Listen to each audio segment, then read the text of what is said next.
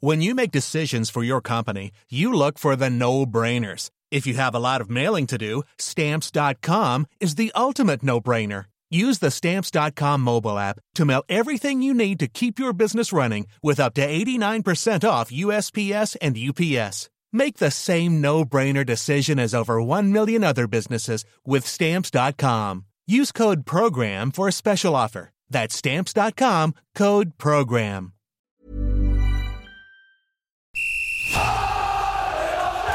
Sans contrôle, le podcast 100% FC Nantes.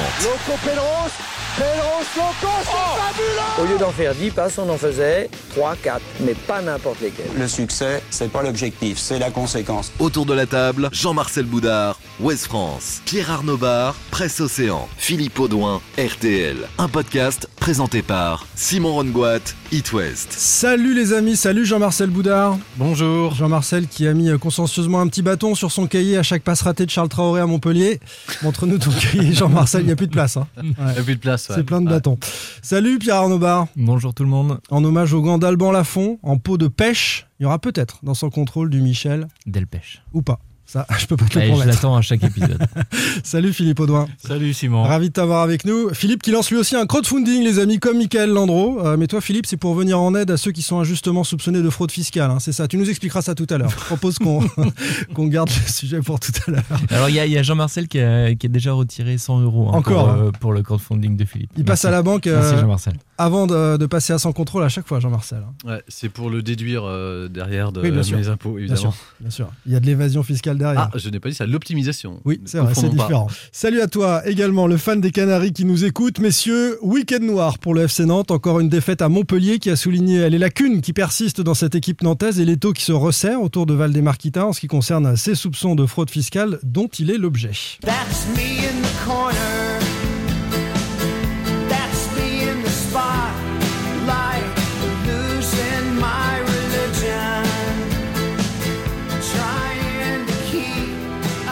ROM. REM. Toujours pas Michel Delpech. Losing My Religion. J'espère que vous gardez la foi, hein, messieurs. Euh, au moins dans ce podcast, dont nous attaquons le dixième épisode saison 3, avec cette question. Pour débuter, le FC Nantes peut-il gagner sans Ludovic Blas? Rolly Pereira l'a-t-il avantageusement suppléé euh, à Montpellier? Ce sera notre premier débat. Les remplaçants à Nantes ne servent-ils à rien Avec euh, un chiffre euh, extrait de nos confrères de l'équipe, souligné par euh, Jean Marcel, les Nantais ne marquent qu'avec leurs titulaires. C'est impressionnant. Alors pourquoi euh, les remplaçants ne, ne marquent-ils pas? Et puis ce troisième dossier, Valdemarquita soupçonné de fraude fiscale. Une information judiciaire est désormais ouverte et un juge d'instruction a nommé. Quelles conséquences pour le propriétaire du FCN Quelles conséquences également pour les Canaries Allez, on est parti pour un nouveau numéro de Sans Contrôle.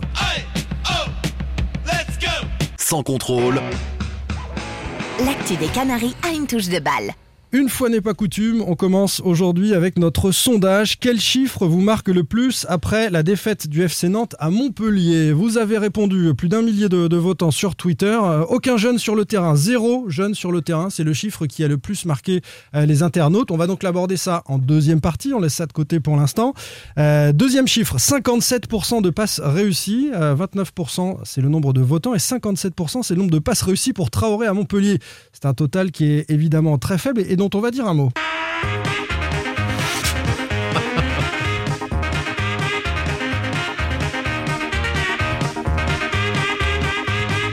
Vous aurez reconnu Ouais, alors Benny, Benny. ouais, mais il- Bravo. il, il court plus vite que Traoré, je pense, Benny. Ça parle à une génération et parfois, c'est vrai, euh, c'est un petit clin d'œil évidemment moqueur, mais parfois ça ressemble un petit peu à du Bénil. Charles Traoré, il est en grande difficulté euh, dans ses prises de balles, dans euh, la façon dont il utilise ce, ce ballon. Euh, quelques chiffres et je vous donne la parole tout de suite. On va commencer euh, avec toi, Jean-Marcel.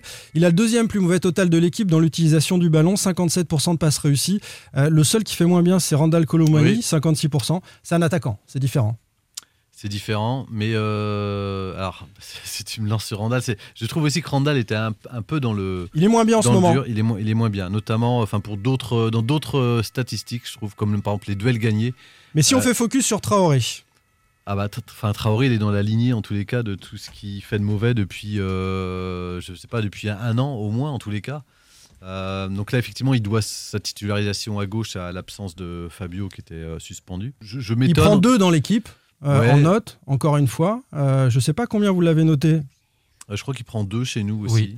C'est ce que j'ai vu. À West France, c'était Oui. Julien Soyer qui était au match pour nous. Et il, pr- il prend deux aussi. Bah, il, est, il est dans tous les mauvais coups, puis surtout, il dégage, euh, au-delà de sa maladresse, il dégage euh, pas du tout de sérénité. Je trouve même qu'il arrive à mettre ses, ses- ses- ses- ses compagnons de- dans, dans la galère dans laquelle lui se trouve à titre individuel. Et c'est pas la première fois, je trouve, qu'il sort ce, type de match, même si j'avais le sentiment qu'il y avait eu un, un mieux là dans, en septembre chez lui, où en tous les cas, il était euh, un peu moins catastrophique. qu'on a Il commence à coûter cher quand même. Euh, je- je- une autre stat que, que nous donnait Blasigno sur, sur Twitter, euh, il faudrait vérifier et s'amuser à compter, je sais pas, mais il nous dit 15 matchs d'affilée sans réussir un centre. Alors en fait, euh, il n'en a pas Charles réussi un Traoré depuis sur le les 14 mars 2021, depuis le 14 mars 2021. On a regardé, nous, c'est en début de saison. En tous les cas, depuis le début de saison de la Ligue 1, il n'a il a pas réussi un centre. Depuis la reprise là, du championnat. Là.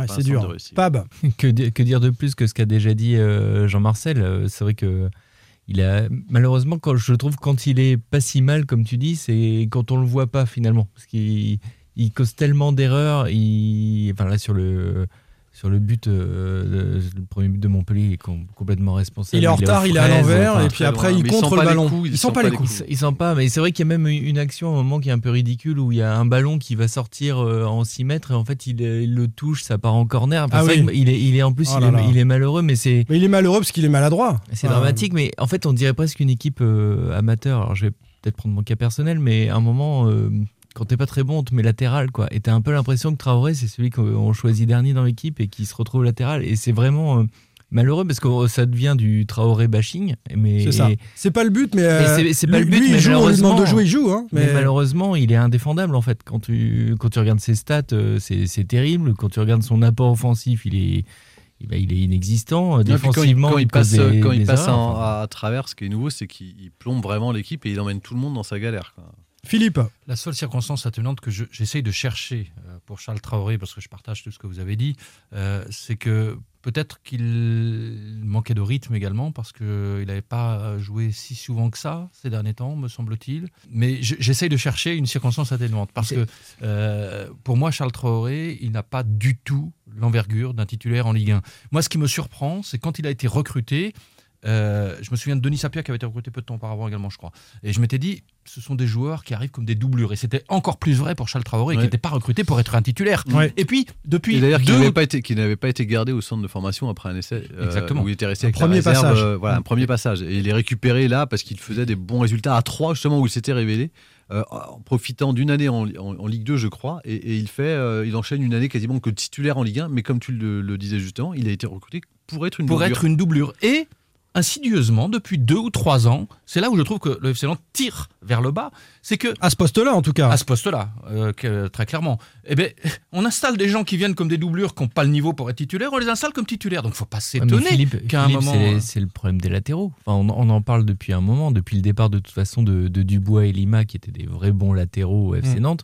On les a pas vraiment remplacés. Et, et aujourd'hui, tu as, Comboiré qui dit qu'il a quatre euh, latéraux de haut niveau. euh, ça c'est pour les protéger, niveau, on sait bien. pour les bien. protéger. Mais c'est vrai que là, aujourd'hui, Traoré, il est largement au-dessus, en dessous des trois autres. Enfin, Que disent les- Oui, que oui, disent- mais moi, ce que je comprends pas, c'est que euh, euh, on soit pas plus lucide sur le niveau d'un joueur qui a été recruté comme doublure et dont on imagine que ça va faire la maille euh, en tant que titulaire. Est-ce que Comboiré n'est pas lucide sur les performances de Traoré et qu'il considère qu'il n'a pas autre chose? Et ça, on va l'aborder en deuxième partie tout à l'heure avec le petit Silla ou avec les jeunes qui euh, euh, n'ont euh, pas d'opportunité, alors que là, on a effectivement un joueur qui est en grande difficulté. On va finir sur, sur Traoré Pab. Ah non, mais c'est vrai que le problème de Traoré, comme tu disais Philippe, c'est que ça doit être une doublure. Le problème, c'est que euh, côté gauche, tu as Fabio, et Fabio, il prend un carton par match, donc euh, tous, les, Ouais. tous les trois matchs, quasiment, il est suspendu, et il est aussi euh, su- sujet aux blessures. Donc Mais- euh, et c'est pour ça qu'il joue assez peu souvent. c'est euh, vrai qu'il est. Oui, oui, oui, oui. Et, et c'est vrai que Traoré n'est pas forcément titulaire, euh, n'est plus, n'est plus devenu le titulaire euh, du poste cette saison. Mais je trouve que ces dernières saisons, c'est ça qui m'avait frappé, c'était de voir que finalement, bah, on l'installait comme titulaire et puis bah, on allait toucher à rien. Ça, évitait peut-être d'aller chercher euh, un joueur, ça coûtait moins cher. Bah oui, mais il y a un moment, il faut se poser la question de la performance et du niveau. Que nous disent les, les tweetos? Traoré est l'exemple type du joueur médiocre qui plombe l'équipe, euh, nous dit euh, Saulnier. On connaît les performances de Traoré, ça ne, surprend, plus personne, il est zéro. En revanche, voir zéro jeune, c'est inadmissible, nous dit Aka. Il prend très très cher, hein, Traoré, de la part des, supporters, et, et bah, tout le monde le, voit en grande difficulté. L'autre chiffre que vous avez retenu, le premier, c'est aucun jeune. Le deuxième, c'est la performance de Et le troisième, avec 24%, c'est un seul tir cadré sur 11. Ce qui nous amène à notre premier débat. 10 euh, tirs nantais en dehors du cadre. Euh, est-ce que le FC Nantes peut gagner sans Ludovic Blas, les amis, qui est beaucoup plus clinique, qui est beaucoup plus chirurgical, euh, au moins dans ses tentatives de frappe à l'approche de la surface ou dans la surface de réparation? C'est Rolly Pereira qui le supplée sur cette rencontre. Est-ce qu'il l'a fait avantageusement? On va commencer avec Jean-Marcel. Il y a deux questions. Est-ce que le FC Nantes peut gagner sans Ludovic Blas si on s'en tient au match de Montpellier? Non, puisque je pense qu'effectivement, s'il avait eu une seule des quatre occasions fortes du FC Nantes dans, dans les pieds, euh, je pense qu'il y en aura au moins une Deux de Pereira et deux de Chirivella. Oui, voilà, on va dire celle-ci. Il y en a au moins Le face-à-face de, de, RKM aussi, hein, de Colomani. Oui, bah, ça, on va le laisser à RKM. Mais après, l'autre question, c'est est-ce qu'il a été bien remplacé par euh, Rolly de Pereira de ça Je trouve que oui. Oui, pendant 30 minutes pour moi. Et bah, après, pendant la première mi-temps, euh, en tous les cas, je trouve qu'il fait le boulot. Après, il s'est éteint au, fil il a eu du mal en tous les cas, euh, effectivement, en, début de deuxième, mais, euh, mais, mais en tous les cas, l'équipe était influente encore à ce moment-là, et puis on, sentait plus le FC Nantes remporter euh, ce match qu'autre chose. Et en tous les cas, il, a les, meilleurs stats du match. Je trouve qu'il est dans la continuité de ce qu'il a fait à, domicile contre Clermont, Rolly. Enfin, moi, j'avais, même s'il manquait d'influence, en tous les cas, dans la conservation. Je, le préfère dans cette position-là, moi. Hein. Bah, ce qui est plus sa, sa position d'origine. Ouais, c'est plus euh, un, axial. C'est plus un axial, ça a toujours été, même si on a toujours beaucoup. clairement, il était à droite. Oui, ou alors il faudrait qu'il joue à droite un peu plus haut. En tous les cas, c'est plus au départ, c'est un attaquant, hein. c'est pas c'est pas un relayeur, même si euh, il s'est reconverti un peu avec l'âge. En tous les cas, je trouve que c'est euh, qu'il est en, progrès et qu'il lui manque pas grand chose. Il lui manque juste la réussite sur ce match de Montpellier. Il a peut-être pas la pointe de vitesse pour euh, être euh, sur un côté celui qui va faire une différence avant de, servir. Non, par contre, il a une, une gestuelle d'exécution qui, est, très forte. Il, a une, il est à l'aise. Il est à l'aise techniquement avec le ballon. Enfin, Antoine Camborel le dit, il a pas peur. C'est quelqu'un. J'ai retrouvé des, notes de, papier qu'on avait fait à l'époque quand, quand il quand il, avait intégré le groupe pro parce qu'il est issu de la réserve. Euh, il a été repêché au PSG. Il a fait partie de la génération dorée des Titi parisiens. Euh, Rabiot, Coman, euh, Moussa Dembélé, voilà, cette génération-là. C'était le fer de lance de cette génération. Tout le monde le voyait très haut, en fait. Et le S l'a récupéré un peu par miracle, et il a, eu, il a rangé son frein en, en N2, beaucoup. C'est Pierre Aristou qui a su le, relancer. Et Pierre Aristou, il disait de, lui, euh, en fait, il est capable, du 1, il peut jouer devant 55 000 personnes à Bronca. C'est pas quelqu'un qui a a peur, il a été habitué à ça, à Mantes-la-Jolie, dans les quartiers. Euh, Imperméable à la pression parce qu'il vient des quartiers. Oui, voilà. Et puis surtout, c'était le petit à l'époque. Et puis voilà. Et puis deuxième, deuxième chose qu'il disait, il disait que quand on savait pas quoi faire avec le ballon, euh, souvent c'est à lui qu'on le donnait. C'est-à-dire que c'est quelqu'un qui est capable de prendre ses responsabilités et qui est, qui est capable de sortir aussi de, des petits espaces, dans les petits mm. périmètres, de voir le jeu un peu avant tout le monde. Donc c'est pour ça qu'il est mieux quand on l'utilise haut en tous les cas.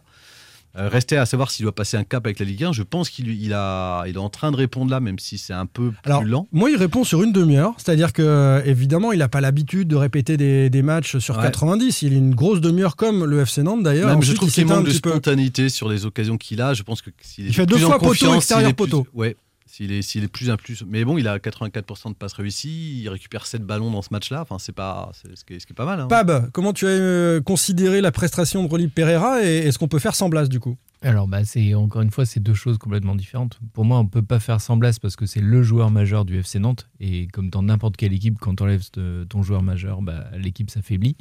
Après, je trouve que Rolly Pereira, il n'a pas démérité sur ce match-là. Je suis d'accord avec toi, euh, Simon, sur la première demi-heure où il est vraiment bien dans, il rentre bien dans son match, il se crée euh, des belles occasions. C'est un joueur qui est technique et qui peut te faire la différence.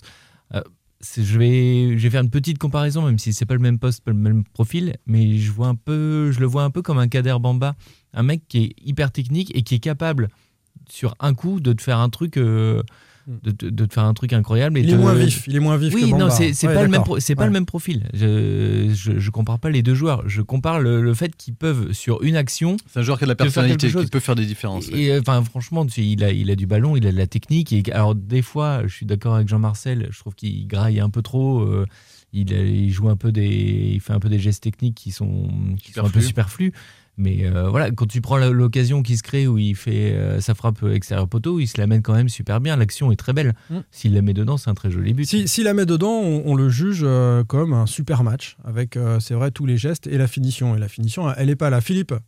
Moi, je suis en phase de découverte avec Pereira de ça, mais je suis assez d'accord avec l'impression, moi, que me renvoie le joueur. Je suis assez d'accord avec ce qu'il vient d'être dit. J'aime bien ça. Il a une technique très fine.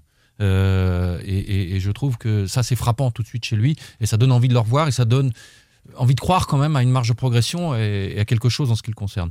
Euh, Blas, Blas, Blas. Blas, mais en une phrase, Pierre Arnaud a, dit, a tout dit. hein. c'est le meilleur joueur de l'équipe. Donc, euh, quand vous vous privez de votre meilleur joueur, forcément, euh, vous allez en souffrir. Le meilleur joueur de l'équipe, alors ça, on peut en discuter, on pourra en débattre d'ailleurs. Est-ce que c'est RKM, Bah, pas- pas Simon ou débat, Blas? c'est Blas. C'est en tout cas celui qui peut finir les actions. On a le meilleur passeur du championnat aussi, qui s'appelle Moses Simon, qui apporte autre chose. Il a 5 passes décisives. Alors il est moins est décisif, Je suis décisif. Je suis d'accord, mais, je, je trouve que tout s'articule autour de Blas quand même. Pour, évidemment, ça repose sur trois joueurs devant. Mm. Colomwani, Simon, Blas. Mais pour moi, sur ce, dans ce trio, c'est Blas, euh, ça, ça s'articule beaucoup autour de lui. C'est lui qui mobilise une défense, c'est lui qui influence le jeu. Euh, Quand vous, il se balade un peu plus. Euh, Surtout Simon, il est dans un couloir. Je rappelle que Moses, c'est le meilleur buteur du championnat de Ligue 1. Il n'y a pas meilleur. C'est-à-dire que le jeu passe très souvent par Moses Non, Simon. passeur, Le meilleur passeur, meilleur passeur. Meilleur passeur, pardon, ouais, meilleur passeur avec 5 passes décisives. Et, et que Blas, souvent, euh, finit son action Oui, mais Blas, sur Simon a- qui centre. Non mais évi- évidemment que Simon c'est un bon joueur, mais pour Oui. moi Blas c'est lui qui a le, tu sais en basket on parle de MVP, de, de joueur qui te, qui a une vraie influence sur son équipe et Ouais. qui euh, influence vraiment le score du, du match et le, Et le jeu de son équipe. le jeu de son équipe. Et pour moi Blas c'est, il est de cette trempe là. Quand Il- quand il est sur le terrain c'est autre chose. Alors parfois euh, il fait pas des matchs euh, parfaits, c'est pas euh, non plus. Zidane, hein, il- mais euh, il est capable même de- dans les matchs où il est un petit peu moins bien. Et ben, euh, par exemple, le dernier match contre Clermont à, à la Beaujoire, pendant une heure, il est pas extraordinaire. Comme et puis, RKM d'ailleurs. Et puis à la fin, il te marque un but qui est quand même euh, hyper beau. Et, Et il, dont te, il te régale avec des gestes, euh, des gestes. Moi, je paye mon billet pour aller voir Blas jouer au foot. hein. Donc, la question de départ, je me la suis posée avant Montpellier. Je me suis dit, cette équipe nantaise, elle est en confiance, elle va produire du jeu, mais est-ce qu'ils vont être capables de marquer sans Blas? La réponse est non. hein. Donc, Nantes peut gagner sans Blas ou pas Mais- alors? c'est- Moi, je pense que C'est trop définitif. Non, mais tu, tu parlais, tu parlais de l'efficacité. euh, moi, c'est ce que j'ai retenu dans le sondage. euh, le un seul tir cadré, moi, c'est ça qui me fait mal. C'est le un tir cadré sur 11. Mais c'est, euh, pour moi, enfin, j'ose dire que c'est un accident. J'espère penser que c'est un produit, euh, accident. je trouve que c'est une équipe qui, pendant une heure, à l'extérieur, on a souvent euh, pointé son manque d'ambition euh, dans le jeu, tout ça, euh, notamment si on regarde Mm. l'évolution par rapport au match de Rennes.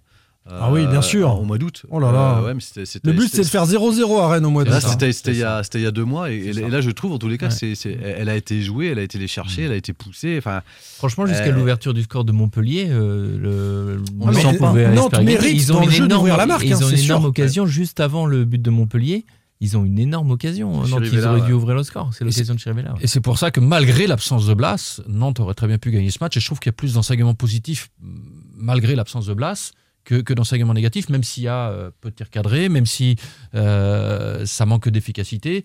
Euh, je je- trouve que moi, c'est la prestation qu'il faut retenir avant tout. Ouais, ce qui est dommage pour moi, c'est que je trouve qu'il s'effondre. Euh, une fois que Montpellier ouvre le, le score, je pense que tu peux finir à, à 3-0 pour, pour Montpellier. Euh, Le, le dernier quart d'heure est quand Il y a même très beaucoup d'agacement aussi. Alors, chez les mêmes, toujours, hein, Palois, Giroto, ça, ça s'agace beaucoup. euh. je crois que c'est une très bonne transition pour le sujet sur les remplaçants. Si Ouais. euh, On va, on, va, on va en dire un mot. Je veux juste finir, finir Jean-Marcel avec euh, notre ami RKM.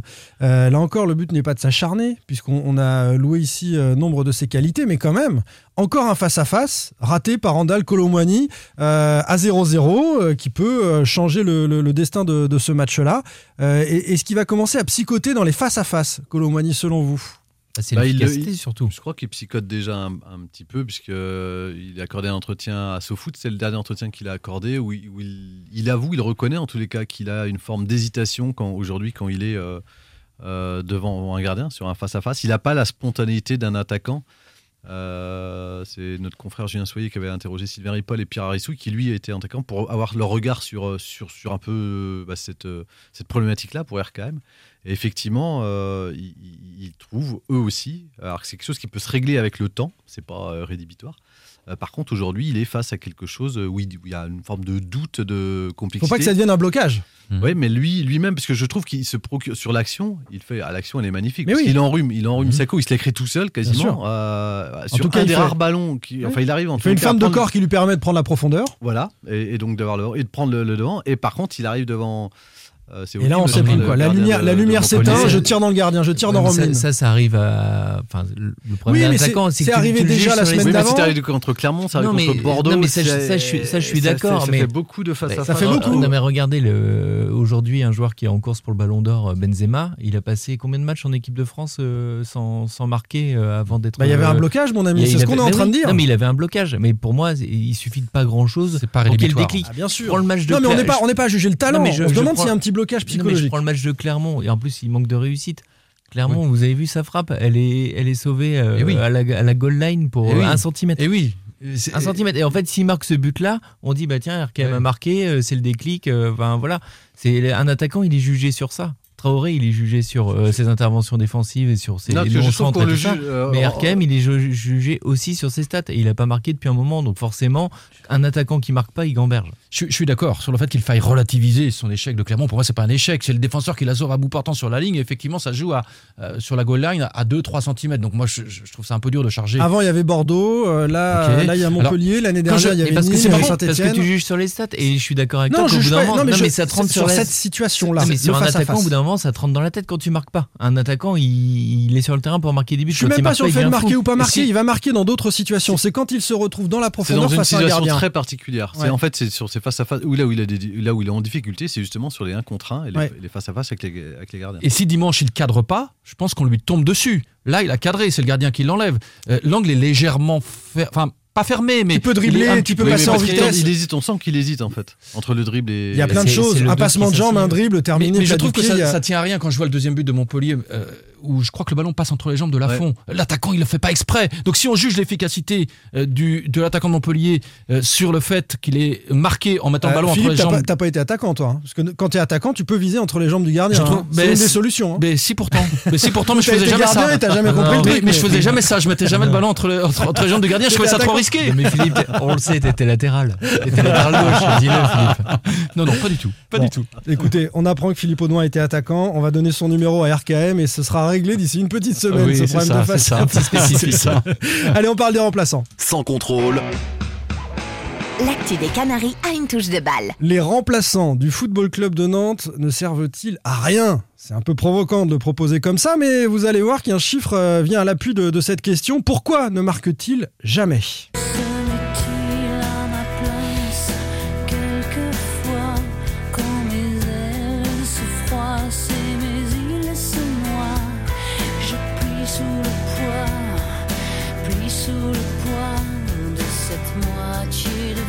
Une larme perle sur la joue de Pierre Arnaud Barre. dont- J'ai sorti le briquet, merci. Ah ouais, grand grand fan de Zazie. Bon, je, je fais pas de quiz sur cela Bauer. puisque c'est toi qui l'as demandé. Donc euh, voilà.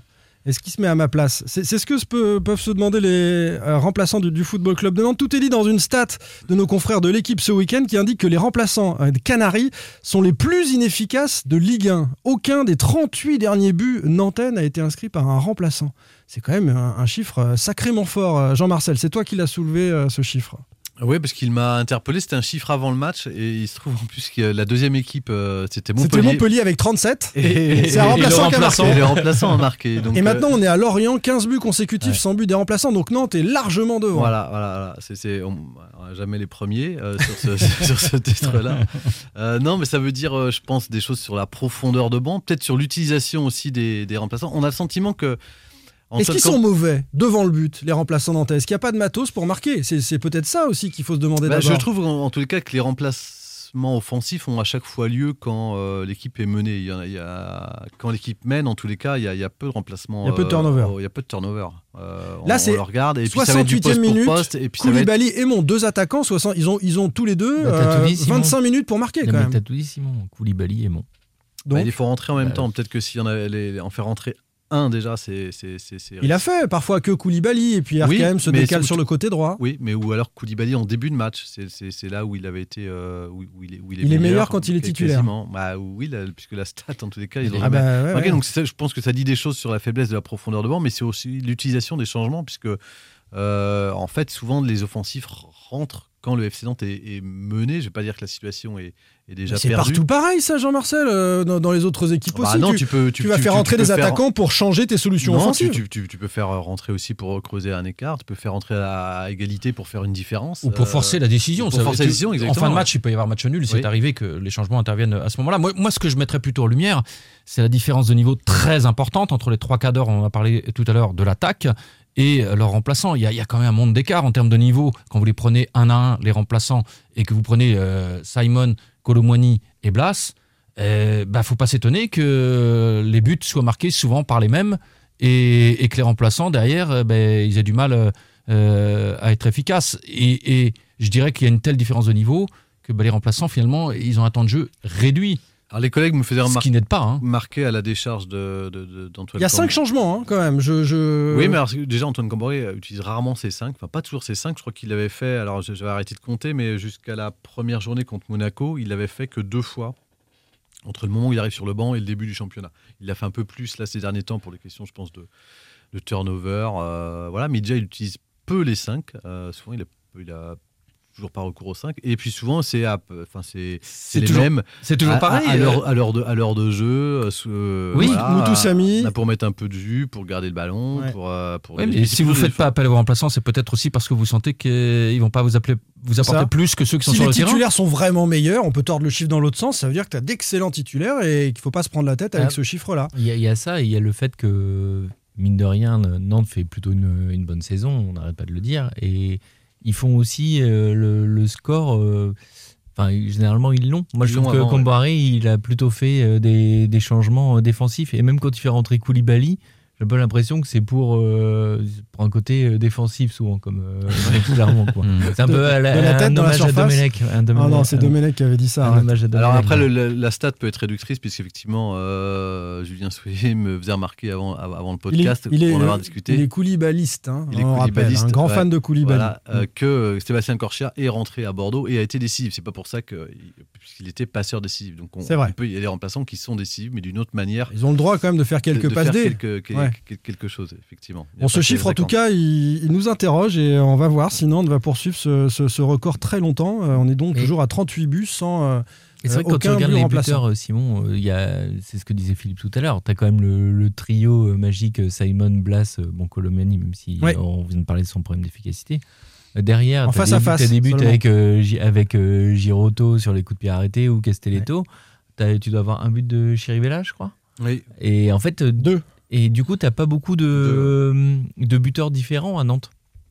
Et finalement, bah, les remplaçants, c'est pareil. Je trouve que c'est un peu les mêmes, les mêmes circuits. Quand t'as des, c'est ce que tu disais, quand tu as des titulaires qui sont vraiment très bons, bah, ce sont eux qui font la différence. Quoi. On ne le dit pas trop fort, parce que sinon les adversaires vont euh, simplement s'intéresser à Giroto sur coup de pied arrêté. Et puis euh, et après, c'est vrai que devant, il y, a- il y a plusieurs possibilités. La question subsidiaire autour de ça, messieurs, euh, c'est de savoir pourquoi les jeunes ne jouent pas.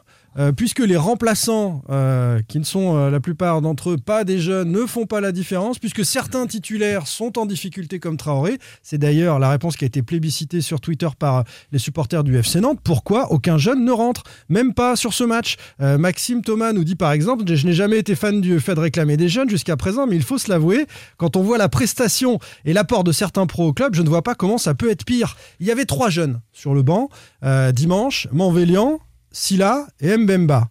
Euh, aucun d'entre eux n'est entré. Est-ce que vous comprenez ça? Alors, est-ce que ces trois jeunes-là sont des, sont des professionnels Ils ont, ils, ont, ils ont un contrat professionnel. Ça reste des jeunes. Voilà, ça reste des jeunes, mais ils ont des contrats pro. Ouais. Euh, donc oui, effectivement. Euh, bah, moi, je, je pense... euh, alors, sur Manvélian, honnêtement, je ne l'ai pas, je l'ai pas vu jouer depuis un, un petit moment. Il est peut-être euh, à court de. Par exemple, me- Pereira, à un je- moment, il a plongé. Pereira peut être remplacé par Manvélian. Ce oui, serait c'est du poste, poste pour poste. Bah, Voilà. Plutôt que Renaud Aymon. On ne sait pas Voilà. pourquoi Renaud Aymon, il- on le ressort comme ça. Et là, on peut se demander au moins à 20 minutes de la fin. Moi, je trouve que. C'est à rien, Renaud Aymon, dans ces matchs-là. ce, qui est, pauvre. Pour euh, Nantes, c'est que Nantes euh, commence à basculer. Enfin, L'élément déterminant euh, là-dessus, pour ça fait le lien avec les remplaçants et ce sujet-là, c'est l'entrée de Wai à, Montpellier, qui est remplaçant et qui a 18 ans. Il casse la baraque, il a du jus et tout. Et voilà, et qui a démarré euh, sous sa carrière l'an passé. Il avait quand même Delors et Laborde devant lui. Il a réussi à se faire une place, à, à rentrer en tous les cas dans la rotation, à marquer trois buts.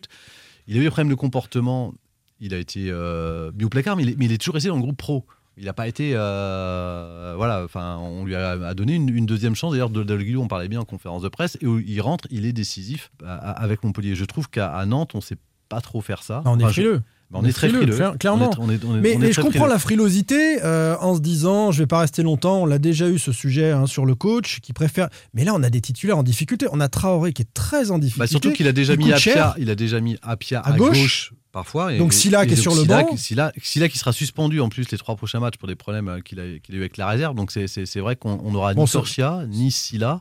Eh ben, ce Euh, sera Apia et Traoré et terminé. Fabio sera Et de retour? Non, il a pris deux matchs. Euh, Un, oui, je oui. crois. Un Je- seul, Fabio Il n'y a pas de raison d'être frileux quand euh, aujourd'hui vous êtes entraîneur du FC Nantes au classement euh, que vous avez, euh, avec le classement que vous avez et la dynamique en plus qui aide un jeune à s'intégrer dans une équipe. Quand une équipe marche bien, c'est plus facile pour un jeune euh, de s'intégrer, de trouver ses marques.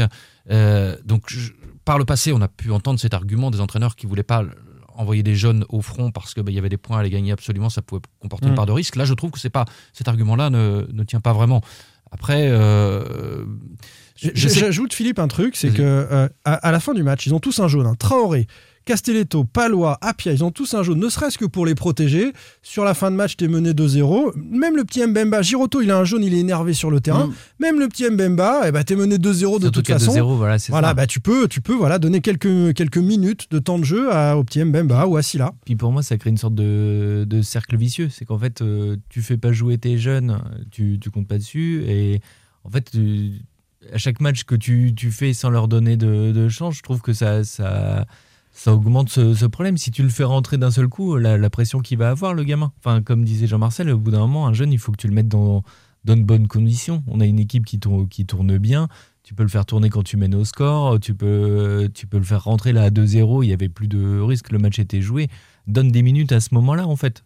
Sinon, si tu le donnes pas là, tu donneras jamais. Ça m'avait frappé euh, de pas voir. Alors là, il est blessé, Quentin Merlin, en ce moment, mais ça m'a frappé. Ça, faisait, ça fait tellement longtemps que j'entends parler de Quentin Merlin comme un futur très, très bon joueur. Et, et j'ai- jamais compris pourquoi il n'avait pas été appelé plus régulièrement. Ou alors de temps en temps, il était appelé, euh, on le voyait faire des bouts de match, puis il ressortait. Ah, des tout petits bouts de match. Des ouais. tout petits bouts de match, exactement. Mais à partir du moment où vous commencez à faire un bout de match, vous vous dites ah ça y est, il est rentré, il est rentré dans le circuit, il va plus en sortir. Eh ben non, il ressortait, on le Parce revoyait qu'il a plus tout le temps été, il a tout le temps été le quatrième ou cinquième euh, à entrer en jeu quoi. Dans la rotation, il, voilà, Il est jamais, oui, il a, il a Et- et jamais eu une demi-heure plus- de jeu. Je trouve en plus sur, dans la gestion des jeunes, moi, ce que, un problème que, que je remarque quand même, c'est que souvent ils rentrent pas à leur poste. En plus. Ah, et ça, c'est pas que depuis euh, Comboré. Hein. Mm. Je me souviens Mm. de, de Gourcuff qui avait fait rentrer Omawo, qui est défenseur. Alors, c'était, il avait pas le choix, mais défenseur central, latéral gauche. Et je me dis, mais t'es, joueur, t'es jeune, tu fais pas dans ta zone de confort, en Ligue 1. ouais. Ouais, ouais, Euh, tu vois, vrai. Bassila, on en a parlé plein de fois, mais Bassila, il s'était retrouvé latéral droit.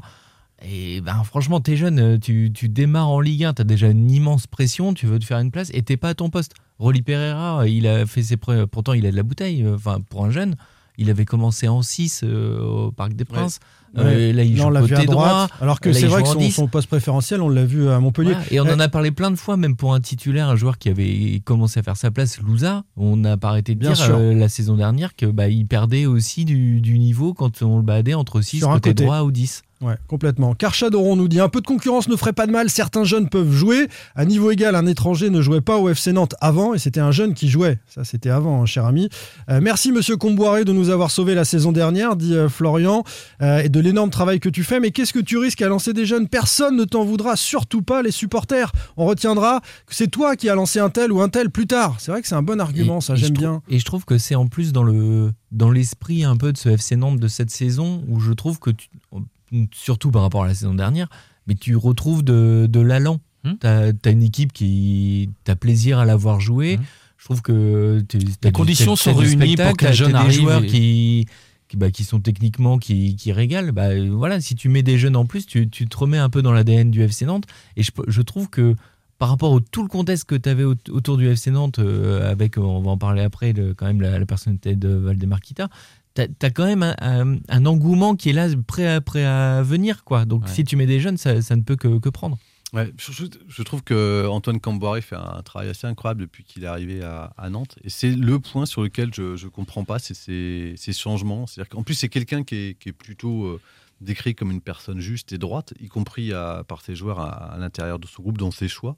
Et sur, et sur là, en tous les cas, je, je trouve qu'il n'est pas toujours juste euh, et droit. En tous les cas, j'ai du mal à comprendre sa, sa- sa logique. Quand je vois quelqu'un, Charles Traoré, incarne les grosses difficultés, je trouve que le remettre à chaque fois, c'est c'est lui donner euh, une immunité que d'autres n'ont pas droit. Tu sais ce que Euh, répond Comboiré ou, ou ses défenseurs d'ailleurs, puisqu'on a eu ce débat déjà. Ils nous disent, euh, lui, il les voit tous les jours à l'entraînement, les jeunes aussi. Et Ouais, il mais Baptista considère qu'il- Mendy, il le voyait tous les jours aussi l'année dernière. Euh, Et moi, il- je veux bien- il est titulaire à Angers maintenant. ouais, ouais, il a un peu plus de mal avec. euh, C'est vrai. Il est où Baptista hein non, mais c'est c'est un bon argument. Voilà. Euh, mais Comboiré va considérer qu'il fait jouer les plus performants. Il s'en fiche que ce soit un jeune ou pas. Et a priori, Ouais, les bah. jeunes, il, il les considère moins performants, peut-être parce que moins expérimentés. Donc il veut pas prendre le risque. ne- Mais il gagnera jamais il l'a- il dit dans- s'il joue pas. Il l'a dit dans l'entretien de l'équipe, il préférait avoir un, un- un international euh, lituanien de 23 ans que- à qui il ferait plus confiance qu'il a un niveau international Mm. euh, que- qu'un jeune euh, arrivant d'une première année pro.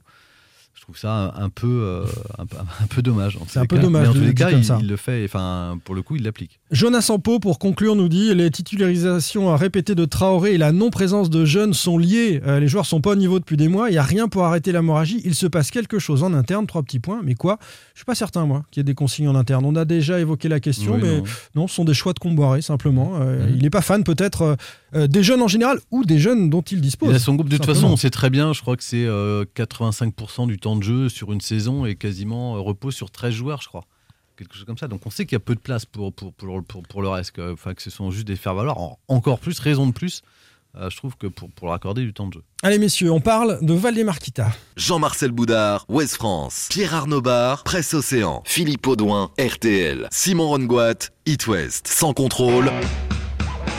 L'actu des Canaries a une touche de balle. Cette nouvelle étape dans l'enquête menée par le parquet national financier sur euh, des soupçons de fraude fiscale de Valdemar Kita, une information judiciaire est désormais ouverte et un juge d'instruction est nommé. Alors quelles conséquences pour le président du FCN et plus largement pour les Canaries? Donnez-moi une suite au Ritz, je n'en veux pas des bijoux de chez Chanel, je n'en veux pas. Donnez-moi une limousine, j'en ferai quoi? Pa, la, du personnel, j'en ferai quoi Un manoir à Neuchâtel, ce n'est pas pour moi. Offrez-moi la tour Eiffel, j'en ferai quoi C'est, elle, c'est, elle veut pas d'yacht, Zaz? C'est Zaz, bien sûr. Et le titre? Je veux. Je veux. Je veux. On va commencer par un petit rappel des faits, messieurs. À l'origine, en 2016, il y a un article du journal Le Monde sur l'affaire des Panama Papers qui cite Valdemar Kita comme actionnaire de sociétés offshore aux îles Vierges britanniques. Pour sa défense à l'époque, le propriétaire du FCN avait euh, un peu fait pouffer de rire tout le monde. Il évoquait un homonyme, vous vous souvenez? C'est un nom très connu en Asie. Il y a plein de Valdemar Kita, mais ils sont noirs, ils ne sont pas blancs, avait dit à à l'époque euh, Valdemar Kita.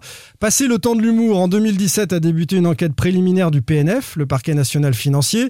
À cette époque, le journal économique belge L'Echo annonce que Flava Group, c'est la société qui est basée en Belgique, qui détient 99% des actions du FC Nantes et qui appartient à Kita Père et Fils, est domicilié à Uccle, qui est une commune de la région de Bruxelles-Capitale, connue pour accueillir de nombreuses grandes fortunes et des exilés fiscaux français. L'Echo, toujours, annonce que le montage financier autour du FC Nantes a pour but d'éviter euh, les impôts et les plus-values réalisées lors de la vente des actions. En février 2019, on monte d'un cran dans cette affaire. Des perquisitions sont menées euh, par la brigade financière un peu partout simultanément au centre d'entraînement des Canaries, à Paris, au siège du laboratoire Vivaci qui appartient à Akita, ainsi qu'à son domicile. Euh, Des perquisitions qui vont décider, souvenez-vous, euh, Johanna Roland et Nantes Métropole a lâché euh, en parallèle hein, le projet de Yellow Park qui était très contesté. Ça a en tout cas participé à, à la bascule dans le ce bon dossier-là. prétexte pour sortir du bourbier. Ils étaient dans le bourbier, ils ont utilisé ça. Mais Mm. ça a donc eu une influence. Oui. Et on va parler des, des conséquences possibles, symboliques. Ça peut aussi euh, être important. En décembre 2020, euh, un an plus tard, enquête de Mediapart, Mediacité, Le Soir et De Standard, le euh, quotidien belge, qui indique de sources judiciaires que Valdemar Kita est soupçonné d'avoir lésé le fisc de près de 15 millions d'euros au titre de l'ISF, l'impôt de solidarité sur la fortune. Par ailleurs, il aurait touché entre 2010 et 2019 70 millions d'euros au Luxembourg, sur lesquels il n'aurait payé aucun impôt sur le revenu, étant résident fiscal en Belgique.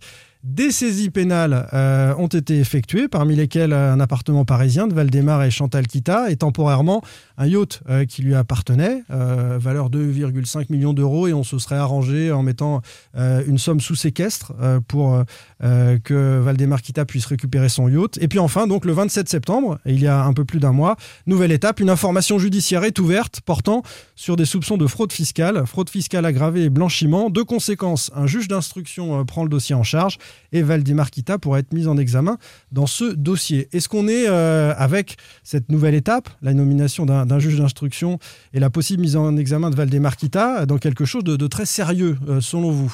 Jean-Marcel. Bah oui, déjà, l'évolution de la procédure euh, le montre, même si ça peut paraître technique. C'est-à-dire qu'un, il y a des choses suffisamment concrètes pour euh, que ça soit plus le parquet, en tous les cas, qui s'en occupe, mais qu'un juge d'instruction soit, soit, soit nommé et mène une enquête euh, indépendante. Ce qui permet aussi. par Oui, parce que les poursuites sont très généralement abandonnées ab- après cette Voilà, première phase de l'enquête. C'est souvent, c'est- souvent Dans 3 cas sur 4. sur un non-lieu. Donc euh, là, on n'est plus dans, dans l'enquête préliminaire, on, on est dans le cadre d'une information judiciaire. Donc ça change tout, c'est c'est aussi beaucoup plus sérieux, mais c'est aussi plus intéressant, en tous les cas, pour euh, l'accusé, ou le, ou- ou- puisque là, il, il va pouvoir avoir accès au dossier et pouvoir se défendre, ce qu'il ne peut pas le faire dans le cadre d'une enquête préliminaire. Donc les, les deux aussi sont, sont à, à mettre en, en perspective. C'est là aussi plus pour euh, Valdemar Kita qui pourra, en tous les cas, venir contester euh, ce qu'on lui reproche. Il n'est pas mis en examen pour l'instant, mais on est sur le chemin d'une éventuelle mise en examen, euh, là encore, qui euh, n'augure rien de la culpabilité. euh. Il est présumé innocent, Valdemar Kita, dans, dans cette affaire. Mais, la mise en examen peut être demandée par le, juge d'instruction. Pab, Bah, comme dit Jean-Marcel, c'est une suite logique de d'années, tu as tout énuméré, Simon, de- d'enquêtes, de révélations de, de la presse. Euh, voilà, c'est une, une étape qui est importante. Je pense que Valdemar Kita dirait que des redressements fiscaux et des enquêtes, il y en a euh, euh, auprès de toute personne qui gagne beaucoup d'argent, qui a beaucoup d'affaires et que c'est logique. Voilà, maintenant il va pouvoir se, voilà, il- mais il va pouvoir se, se défendre. Effectivement, c'est, ce sont quand même des sommes qui nous nous dépassent complètement.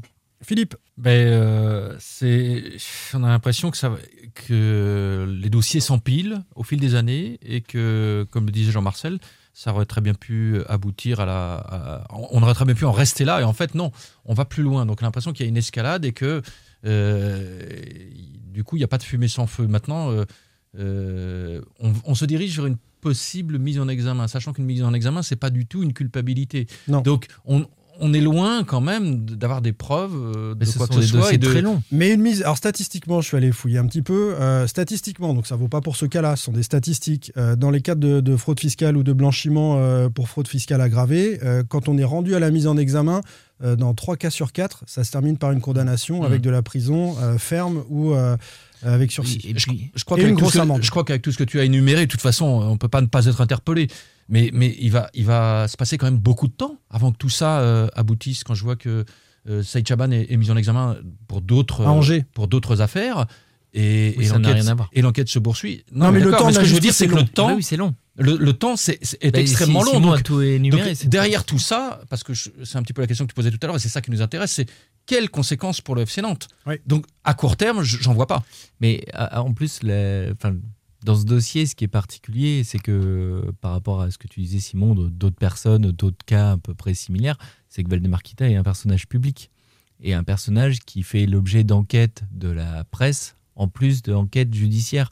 Donc en fait, tu as tout ce mélange-là euh, depuis des années qui tourne autour de, de Valdemar Kita. Toutes les révélations de la très grande enquête faite par Mediacité et Mediapart, elles ont mis au jour alors, même si c'est une enquête et que, évidemment, Valdemar Kita jouit de la présomption d'innocence, mais ce sont des faits révélés à chaque fois par la presse. Et en- en même temps, en parallèle, il y a le, le temps judiciaire qui est, qui est autre. Mais euh, on a des révélations régulières sur, euh, sur les actions de Valdemar Kita. Il y a des personnalités, alors d'un autre niveau que Valdemar Kita, euh, qui ont été condamnées, euh, Jérôme Cahuzac, Bernard Tapie, euh, les Balkany, et incarcérés également pour fraude fiscale. On n'est pas sur le même niveau de notoriété, mais ce sont des choses qui existent avec des, personnalités en France. Qu'est-ce qu'il risque, Valdemar Kita? Un redressement fiscal, déjà, tout simplement, avec une somme importante, hein, Jean-Marcel. Oui, puisque le, le- bah, la très bonne enquête de Médiacité, déjà, il y a, puisqu'il y a deux choses. Là, il y a, il il ce qu'on a appris en tous les cas, c'est-à-dire une accélération de la procédure judiciaire, judiciaire en tous les cas.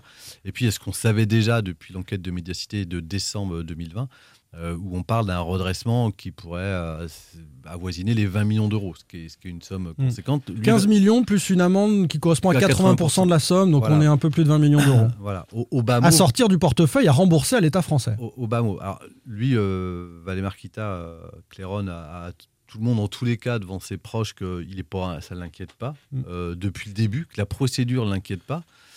Euh, je pense que ça l'inquiétait quand même peut-être plus l'an passé, euh, quand le FC Nantes euh, vacillait un peu, puisque c'est ça- ça- ça- c'était une épée de Damoclès qui- qui- qu'il a au-dessus de lui. Il l'a redit au dîner je- des je- partenaires je- lundi, oui, il y je a pense 10 qu'il- jours. Je pense qu'il est, il il est Il a dit J'ai aucun souci avec mon contrôle fiscal, ne vous inquiétez pas. Oui, mais à chaque fois, la procédure avance. Et je pense que c'est une, je pense que Il c'est une posture. Je, je pense que Oui, ça mais l'est. Je, je pense il sait à ce moment-là, quand il le dit aux partenaires, et c'est pas encore sorti, que- qui- que- qu'un juge d'instruction depuis le 27 septembre est nommé. Simon, il va dire, il va dire au partenaire il va pas dire l'inverse. Il va pas dire, Ah, il peut éviter le sujet. Il peut éviter le sujet. Personne va venir lui dire au micro alors, euh, monsieur Kita, votre contrôle fiscal? Ouais, je, pense qu'il est. C'est une bravade, je trouve. Mais Moi aussi, je, je trouve aussi que je pense qu'il est capable d'en faire, de faire face financièrement. En fait, ce que ça change, c'est surtout l'opinion qu'on a de lui euh, autour, et notamment d'éventuels partenaires ou acteurs qui que, que pourraient, enfin, qui, peuvent être amenés à travailler avec lui. On- on- on- on- tu l'as évoqué, ça avait quand même euh, mis fin à- au projet d'Yellow Park. Mm. Il y a d'autres projets euh, en cours. C'est c'est clairement, euh, voilà, les supporters d'ailleurs jouent sur cette image de là, sur l'image négative en tous les cas, ce que ça, que ça donne du club, puisqu'à travers Valdemarquita, c'est l'image du FC Nantes qui, qui en pâtit. Euh, il l'indique est- sur les banderoles. Voulez-vous travailler avec l'évadé fiscal Valdemarquita, euh, ces Ouais. supporters qui sont contre le projet de centre d'entraînement à, à, à fait Il le- beaucoup. Il l'indique partout. Oui, je, je- je- plus que les, les- conséquences, elles sont plus là aujourd'hui. Enfin, dans tous les cas, dans l'immédiat. Et, et encore, elles sont, elles sont dans les. Même si de toute façon, en, en ce qui concerne les collectivités, on sent bien qu'entre la mairie de Nantes et Ah bah, aujourd'hui la métropole. Il y a pas besoin de ça pour que- Il n'y a, pas besoin de ça. Enfin, voilà, non, mais il y a des sponsors qui continuent de suivre Valdemarquita et, et qui n'ont pas forcément. Vous souvenez-vous que ça avait été un déclencheur et c'était un des arguments quand euh, euh, Philippe Plantif s'est lancé dans, dans- dans son projet. Il nous Oui. a dit certains des sponsors qui me rejoignent n'ont plus envie de voir euh, leur nom euh, à proximité de celui de Valdemarquita parce que c'est sulfureux. Bah, il y a Valdemarquita. Et En fait, le problème, c'est que ce qui peut être ennuyant en termes d'image, c'est qu'il n'y a pas que Valdemarquita. Il y a le problème de son redressement fiscal, mais on en a déjà parlé plein de fois dans le podcast euh, Moji Bayat, qui une nouvelle fois jouit de la pr- présomption d'innocence, mais qui est poursuivi en Belgique pour, euh, Ouais. pour euh, ses, ses actions. Et en fait, du coup, euh, pour le grand public, ça commence à faire un peu beaucoup. Déjà que le milieu du foot, il faut quand même le, le dire pour le- la plupart des gens euh, euh, qui, qui aiment le foot mais qui suivent ça de loin, on, touche à chaque fois des sommes incroyables qui, peuvent paraître indécentes pour énormément de, gens. On parle de millions, de millions d'euros. Là, on parle de- des actions de Valdemarquita euh, présumées euh, avec une fraude, fis- fraude fiscale à 15 millions d'euros sur euh, l'ISF. On a des actions autour de Moji Bayat euh, en Belgique sur euh, des montres de luxe et enfin voilà. Et en fait, pour le grand public, tout se mélange un peu. Toutes les affaires sont différentes, mais à chaque fois, ça se ramène au FC Nantes c'est là- où et ça pour vient. des supporters qui, eux, aiment juste leur club, leur équipe. Ce qu'on on en a parlé sur toutes les missions. Nous, on, parle de, on veut parler de foot, on veut parler de l'utilisation des jeunes par Camboiré, on veut parler des passements de jambes de, de Blas, des, des duels de Randall Colomani. Et le problème, c'est que le FC Nantes, on est l'exemple, nous, à en parler dans le podcast, on est obligé de parler de fraude fiscale, de travail euh, de d'agents et, je- et je présumé. Et avec tout ça, faut pas oublier que derrière le FC Nantes, l'actualité l'a montré, on a aussi l'affaire Emiliano Sala avec euh, des tas de zones d'ombre qui sont immenses. Et on a l'impression qu'autour de FC Nantes, il, y a, chaque il fois, se il y a passe quelque tout- chose. chaque semaine. Quelque chose de pas clair. Alors pour nous, euh, au podcast, c'est très bien, mais chaque semaine, on a un thème hors foot euh, qui est euh, En tout un cas, peu dramatique. ce- celui-là, Pab, euh, il, il nous oblige euh, à parler de l'avenir du FC Nantes et on va rentrer dans le très concret. Est-ce que financièrement, ça peut vraiment plomber Valdemarquita et est-ce que ça peut le décider à, à- à lâcher le FC Nantes ou à lâcher le projet de Vers-sur-Loire, par exemple, le projet de, de centre d'entraînement qui qu'on estime aller, aller entre 25 et J'y 30 crois millions pas. Moi, je pense que ce sont deux choses différentes. Enfin, vas-y, Philippe. Non, vas-y, vas-y, vas-y. Moi, je, je pense que ce sont deux choses différentes. Il peut, il peut faire face à, cette, à une éventuelle condamnation financière et un éventuel remboursement. Et, euh, et par contre, s'il n'investit pas ou s'il ne devait pas investir, en tous les cas à Versoir, ce serait pour d'autres raisons que, cette, euh, que ce problème euh, fiscal. Après, euh, où, où j'appuie sur, je appuie sur ce que disait Pape tout à l'heure, c'est vrai qu'aux aux yeux du grand public, en fait, c'est comme s'il perdait un, peu l'immunité du président. C'est-à-dire que souvent, sur les sommes folles qui circulent dans le foot, on en veut plus aux joueurs en cas de mauvais résultats qu'au président. Là, aujourd'hui, euh, clairement, euh, quand le président euh, est, accusé, en tous les cas, bah, de- de- de blanchiment ou, ou de fraude fiscale, et donc c'est de faire une mauvaise utilisation de l'argent qu'il possède. Euh, Son image était cornée. Son, image était cornée. Et effe- effectivement, euh, on a bien vu que l'an passé, que quand ça commençait à vaciller, euh, il était en tous les cas, il était vite rattrapé par, par la patrouille, je, tou- je- je- enfin, je trouve, et, et pas seulement que par les que par les supporters les plus euh, les plus fidèles quoi c'est-à-dire que même dans l'opinion publique euh, mais il- Jean- il- il, est là- il, il- il est vite lâché Dans, dans ce qu'on dans ce qu'on dit, enfin, c'est quand même assez grave. Et encore une fois, il faut, faut le dire. On l'a dit le- plein de fois, il est présumé pré- innocent. Présumé innocent. Mais on parle de fraude fiscale avec des supporters qui, euh, pour aller au stade, payent un billet, sortent de l'argent de leur poche pour voir C'est le pour ça FC que Nantes. c'est- ça qui Bah, est, c'est ça qui est, c'est c'est pour ça que c'est- c'est pour moi dramatique. Les- tu parlais des sponsors, ils donnent de l'argent au FC Nantes et le club est à Valdemarquita. Si tu as euh, une fraude fiscale avérée ou enfin voilà, c'est de l'argent qui qui peut venir des supporters des, J'en reviens au projet de Vers-sur-Loire, sur cette histoire d'image écornée. Nous avons des décideurs politiques qui sont des élus aussi, Maurice Perrion pour la Compa, Ancenis ou, ou Éric Lucas, le maire de Vers-sur-Loire,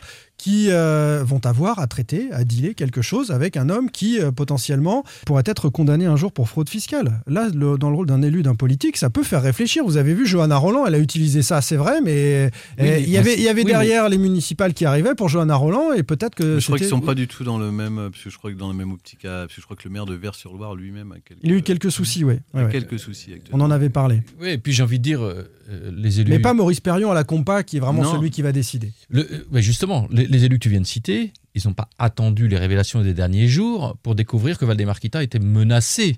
Donc, Ça je devient vois- un peu plus concret quand même. Euh, oui, mais à ce moment-là, dès le début, euh, vous dites, Monsieur Kita, euh, on va pas tout de suite euh, discuter, puisqu'il y a quand même des choses euh, dont on a besoin, euh, sur lesquelles on a Oui, besoin d'y voir plus clair. Donc, puisque ça ne les a pas freinés au début, je vois pas pourquoi aujourd'hui, d'un coup, il ferait machine arrière. Enfin, c'est- parce qu'on touche à une question morale au bout d'un moment. Enfin, mais oui, mais si- l'aspect si moral était valable avant Pierre Oui. Arnaud également, Non, mais- puisque ça fait depuis 2016 que. que- Non, mais je, je suis d'accord. Mais on touche quand même à une question morale. Euh, Là, c'est Valdemarquita qui est, qui est poursuivi, qui est dans l'œil du cyclone. Euh, Là, si depuis c'est 2016, c'est bien, Valdemar- de Valdemarquita. Euh, Non, mais je suis d'accord. Non, mais je suis- donc, je, je, je suis je vois pas d'accord pourquoi avec l'aspect moral aurait moi- plus important aujourd'hui aux yeux de ces élus-là euh, que depuis 5 ans où euh, il y, a- il y a des affaires. Parce qu'au départ, on est dans un soupçon éloigné, qu'ensuite l'enquête euh, se poursuit. A priori, euh, il y a ensuite des perquisitions. ensuite- Peut-être qu'on monte- au fil de en l'enquête, dit, puissance. oh, attention, Peut-être qu'on monte en puissance et que ça peut c'est faire une boule un puante pour un politique. Peut-être. Peut-être, euh, à voir. Euh, moi, je suis de l'avis, en tout cas, de Jean-Marcel. Financièrement, il s'en remettra, Valdemarquita. Il Ça s'en n'accélérera pas le processus de vente du FC Nantes, si processus Alors, un jour il y a. c'est cette question-là, moi, qui m'intéresse. Est-ce que à un moment, il peut être obligé de vendre le club? Moi, je n'y crois pas. Et je, je- si jamais il venait, je- j'en sais absolument rien, mais on va, on va faire de, de la fiction, il venait à être interdit de gérer une société. Mais il y a Franquita. Hein. Oui. Donc, euh, à je faire vois- de la prison ferme, on est dans l'hypothèse. je, je, je vois pas, je, je vois pas d'impact sur le club direct qui le pousserait à partir. Puisque c'est quand même la question, j'irais, sous-jacente derrière tout ça. Oui, Philippe, c'est une vraie question que se posent aussi les supporters. Pab, est-ce que ça peut le faire quitter le club?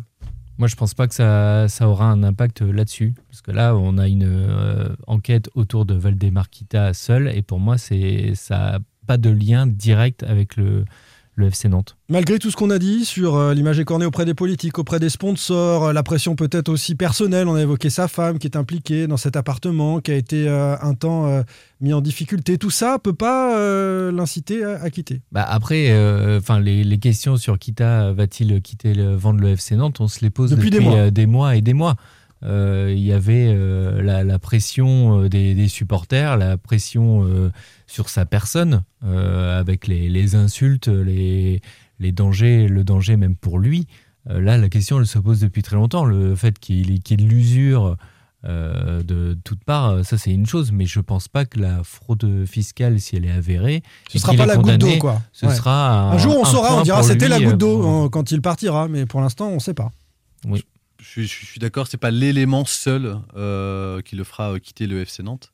Euh, même si, en tous les cas, c'est un élément qui peut avoir des impacts dans sa gestion. On l'a vu avec le Yellow Park, encore une fois, et on ne sait pas, en fait, ce que cette petite bombe-là, à fragmentation, comment elle va se déclencher et, jusqu'où elle ira, en tous les cas, en, termes d'impact pour Valdemar Kita. Mais par contre, je ne crois pas au seul élément pour le faire quitter le FC Nantes. Euh, et, quand tu fais allusion l'année dernière, Simon, c'est qu'il y avait une conjonction aussi de, problèmes. Il y, avait ça, mais il y avait aussi les mauvais résultats du club. Il y avait une crise euh, morale, il y avait une crise sportive, il y avait une crise financière avec un risque énorme en cas de descente euh, du, club en Ligue 2. Donc là, on, va dire que le président était quelque part acculé, sous pression. Aujourd'hui, il a retrouvé un, peu d'air, même si ça, en tous les cas, ça, lui fait une piqûre de rappel sur ses soucis. Certains résultats sportifs, d'ailleurs, euh, peuvent faire oublier tout ce qui s'est dit il y a quelques mois parce que Nantes marche bien. Et... Ponctuellement. Ouais, ponctuellement. Ponctuel cas. Oui, mais euh, on voit aussi que ça reste euh, une épée de Damoclès et qu'il suffit que bah, si le vent commence à mal tourner, en tous les cas, ça, ça, ça, ça vient en rajouter. Ça répond aussi à ceux qui l'ont dit sur les réseaux sociaux, aux supporters qui nous ont interpellés. euh, ça y est, il va partir, il va être condamné, etc. Euh, Non, pas du tout. Mmh. C'est un dossier supplémentaire euh, dans la carrière de Valdemar Kita euh, au FC Nantes. Et en comme on l'a déjà dit, le temps judiciaire est un temps long et pas Oui. du tout le même temps, donc je pense qu'il jouera des choses bien avant le, le temps judiciaire. En tous les cas, Mm. ceux qui espèrent que le temps judiciaire ait raison de, de, de Valdemar Kita au FC Nantes pourraient être déçus, puisqu'ils devraient plutôt espérer qu'il prenne sa décision avant, en tous les cas. Sinon, je pense qu'il l'a pour un moment. Merci beaucoup, messieurs, d'avoir débattu. Euh, on en reparlera très bientôt de, de tout ça. Jean-Marcel Boudard, Pierre Arnaud Bar et euh, Philippe Audouin. Merci. Merci. Merci tout le monde. Merci. Sans contrôle, le podcast 100% digital. Proposé par les rédactions de 20 minutes, Ouest France, Presse Océan et It West. When you make decisions for your company, you look for the no brainers. And if you have a lot of mailing to do, stamps.com is the ultimate no brainer. It streamlines your processes to make your business more efficient, which makes you less busy. Mail checks, invoices, legal documents, and everything you need to keep your business running with stamps.com.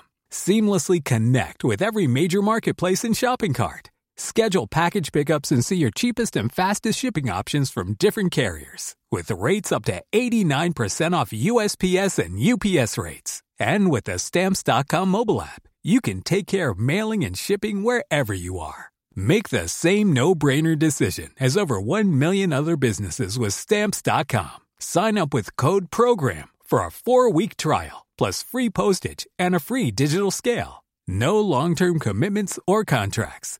That's Stamps.com. Code PROGRAM.